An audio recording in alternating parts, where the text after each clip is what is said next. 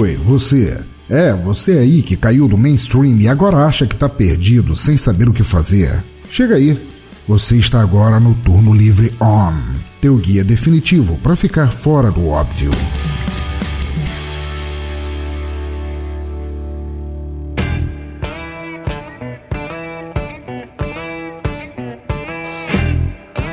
Salve galera, hoje eu vou falar novamente sobre quadrinhos, né?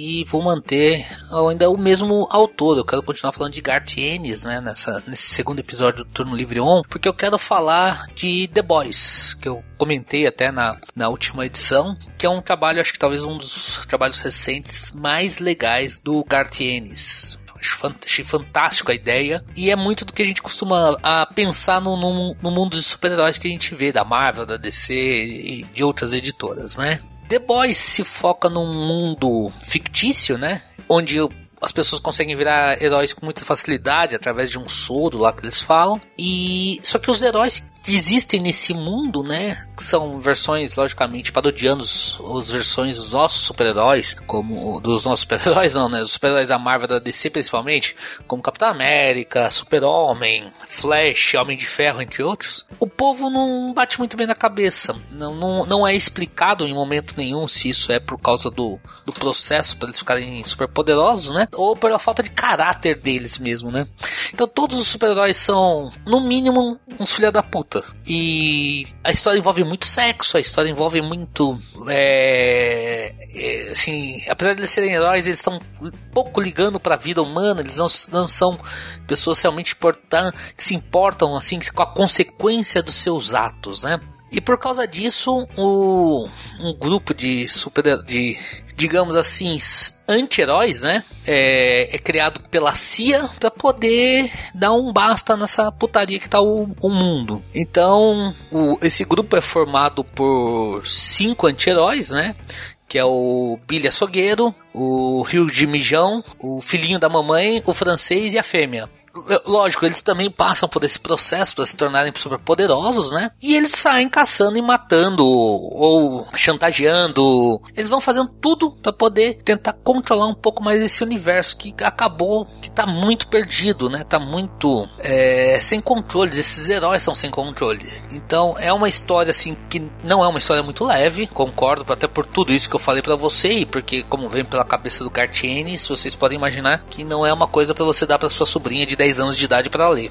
E também vale destacar o traço do Derek Robertson, né, que chegou, que é desenhista faz anos, trabalhou com a Liga Justiça na DC, chegou a trabalhar também com a Wolverine, X-Men, Novos Guerreiros na Marvel, Homem-Aranha também.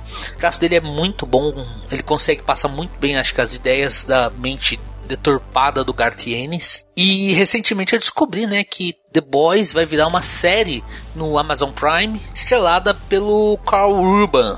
Que quem não conhece o Carl Urban é, não sabe nada de, de filmes, de, de adaptações para os quadrinhos. o Carl Ruben, recentemente, ele só é o Juiz Dredd, a versão nova do Juiz Dredd, não aquela do Stallone, por favor, que para mim tá perfeita, ele conseguiu passar muito bem o personagem.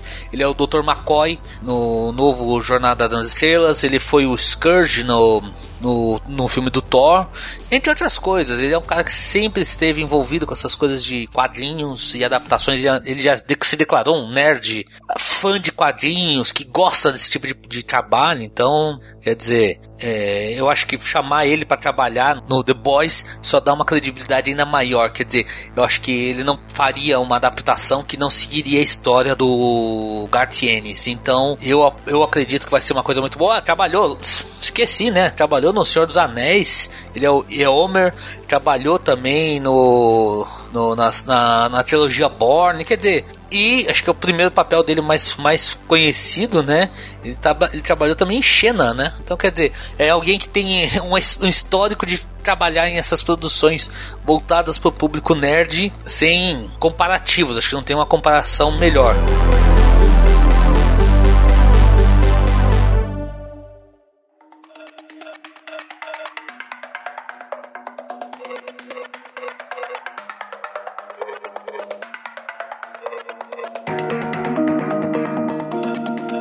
Essa série vai sair pela Amazon Prime. Eu não sei se ainda se já tem previsão, né, para sair aqui no Brasil, Amazon Prime brasileiro mas eu achei bem interessante essa ideia, principalmente a participação do Carl Ruban fazendo o Billy Açougueiro. Isso é um motivo até pelo qual eu pretendo agora ser o Amazon Prime, que eu ainda não era assinante. Então, acho assim, a minha recomendação é The Boys. No Brasil, a Devir chegou a publicar alguma coisa do alguns compilados do The Boys, né?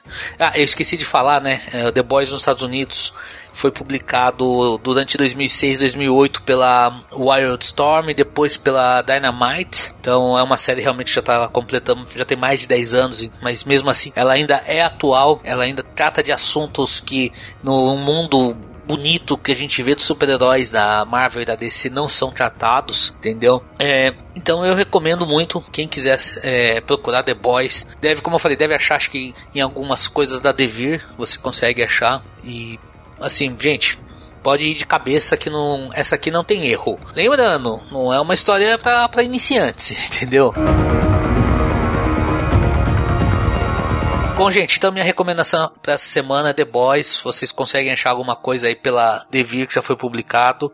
Tem alguns scans também pela internet, isso não é tão difícil de achar. E prometo que na próxima edição, daqui a 15 dias, eu não vou falar só sobre quadrinhos. Tá certo que nessa edição a gente pode falar um pouquinho de quadrinhos, de uma série que ainda não saiu, mas deve sair em breve aqui no Brasil. E daqui a 15 dias a gente volta com mais alguma recomendação para vocês. Um abraço a todos. Tchau, tchau.